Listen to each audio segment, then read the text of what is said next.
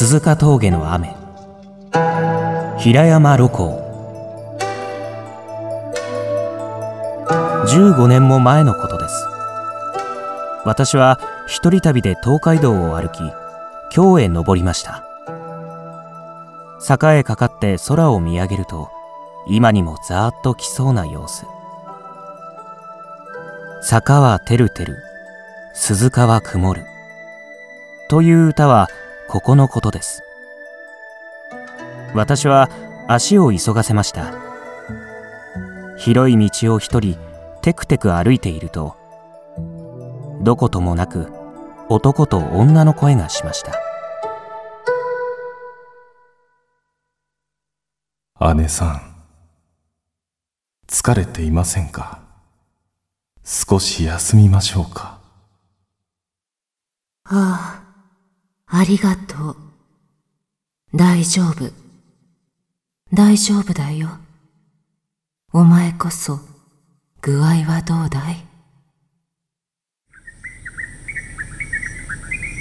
誰か道連れが欲しかったので私は足を速めました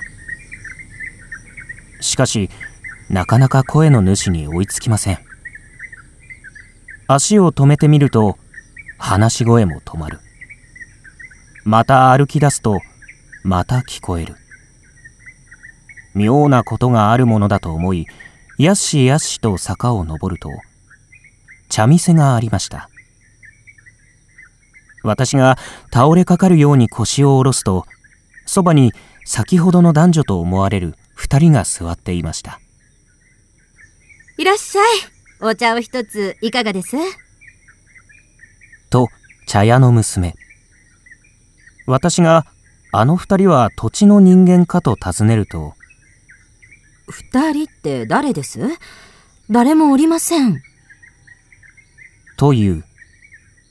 もう一度彼らの方を覗くと確かに影も形も見えません。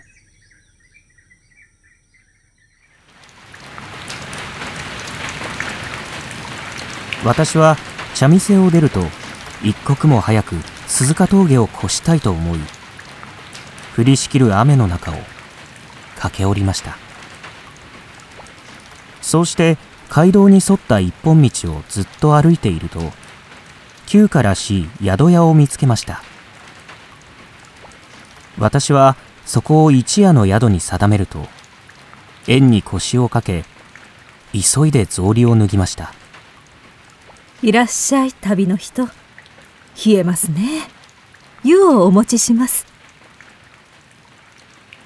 女中が出した喘息のたらいへ両足をスッと入れた時私はふと見るともなしに往来を見ました。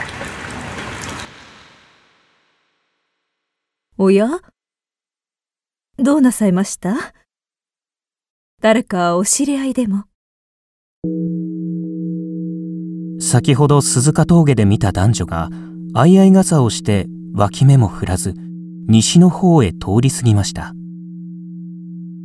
私は濡れた足のままで飛び上がり手当たり次第に宿の座敷へ飛び込んでしまいました。後で女中に告げるとそれはなんとまあよほど足の速い人たちなのでしょう。と簡単に打ち消されました。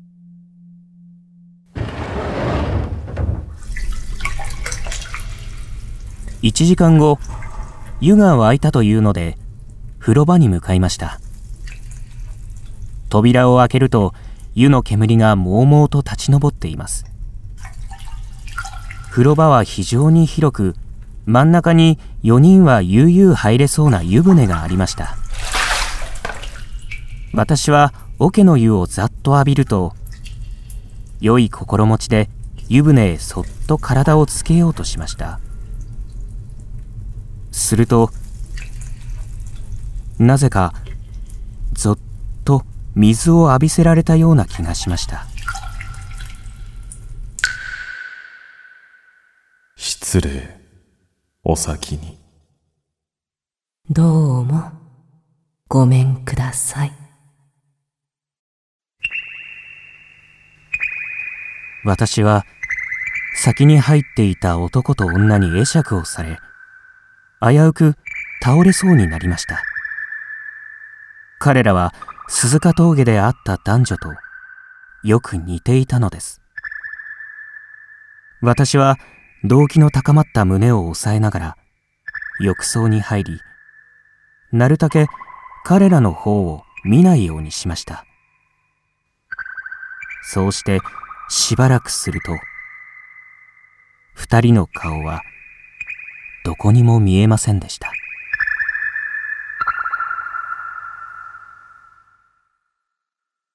わけがわかりません。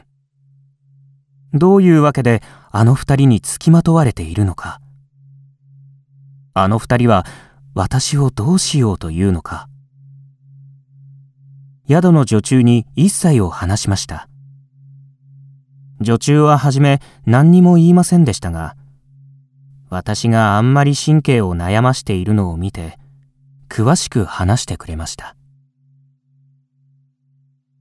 今から三年前桑名の博打打ちが親分の女房と人目を忍ぶ仲になって桑名を逃げ出しこの宿まで来ました。ちょうど今日のような雨の日番傘を相合い傘にしてびっしょり濡れて飛び込んできました。二人とも体が冷え切っていて男の方は震えが止まらないようでした。急いで湯に入れましたが男はその晩から黄熱が出て一週間後死にました。